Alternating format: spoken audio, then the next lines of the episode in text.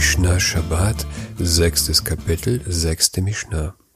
Die folgende Mishnah ist gewidmet Leiloi Tamara Bat Gila. Ihre Neshama soll eine Aliyah haben. Sagt die Mishnah, Yotzim Besela She'al Hatzinit. Frauen dürfen mit einem Geldstück an der Fußschwiele ausgehen. Eine Frau, die eine Schwiele an der Fußsohle hat, darf ein Geldstück an dieser Stelle tragen. Wahrscheinlich ist es so angenehmer zu gehen oder es schützt die Stelle.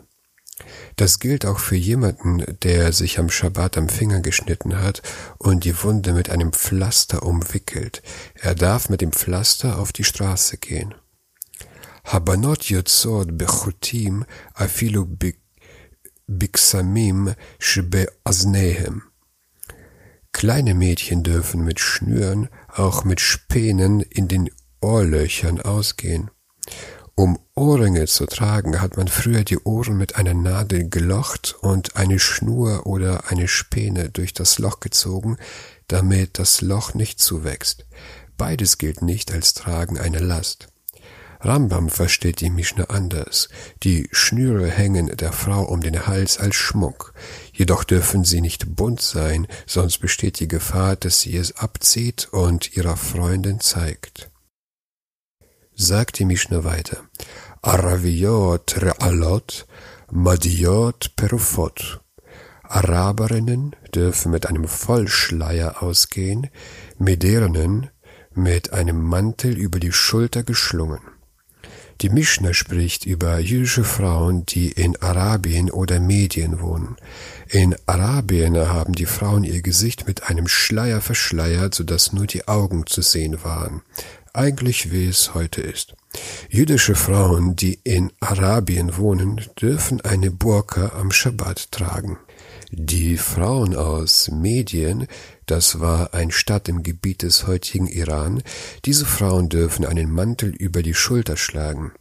Das Besondere an diesem Mantel ist, dass man ihn um den Körper wickelt und an der Schulter befestigt. Das funktioniert so. An einer Ecke des Mantels ist ein Riemen befestigt. Diesen Riemen befestigt man an der Schulter, indem man an der Schulter des Mantels eine Nuss oder einen Stein hat, um den man den Riemen wickelt, damit der Mantel sich nicht öffnet und nicht fällt. Das hier verwendete Wort Periphar kommt aus dem griechischen Porpe und bedeutet Schnalle oder Brosche.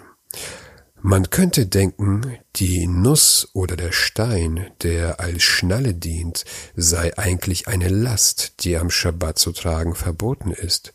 Die Mishnah lehrt aber, dass es ein Teil der Kleidung ist und keine Last. Der Rambam versteht das Wort Re'alot nicht als Burka, sondern als Glöckchen, die arabische Frauen an ihrer Kleidung oder am Hals trugen. Damit würde die Mischner lehren, dass Glöckchen am Schabbat erlaubt seien. Wir werden uns damit in der neunten Mishnah näher auseinandersetzen. V'chol Adam ela shedibru chachamim bahove. Es ist auch allen anderen erlaubt. Die Weisen sprachen nur vom typischen Fall. Auch Frauen, die nicht in Arabien oder Medien wohnen, dürfen so am Schabbat auf die Straße gehen. Die Mishnah sprach nur von einem Fall, wo diese Mode am meisten vorkommt.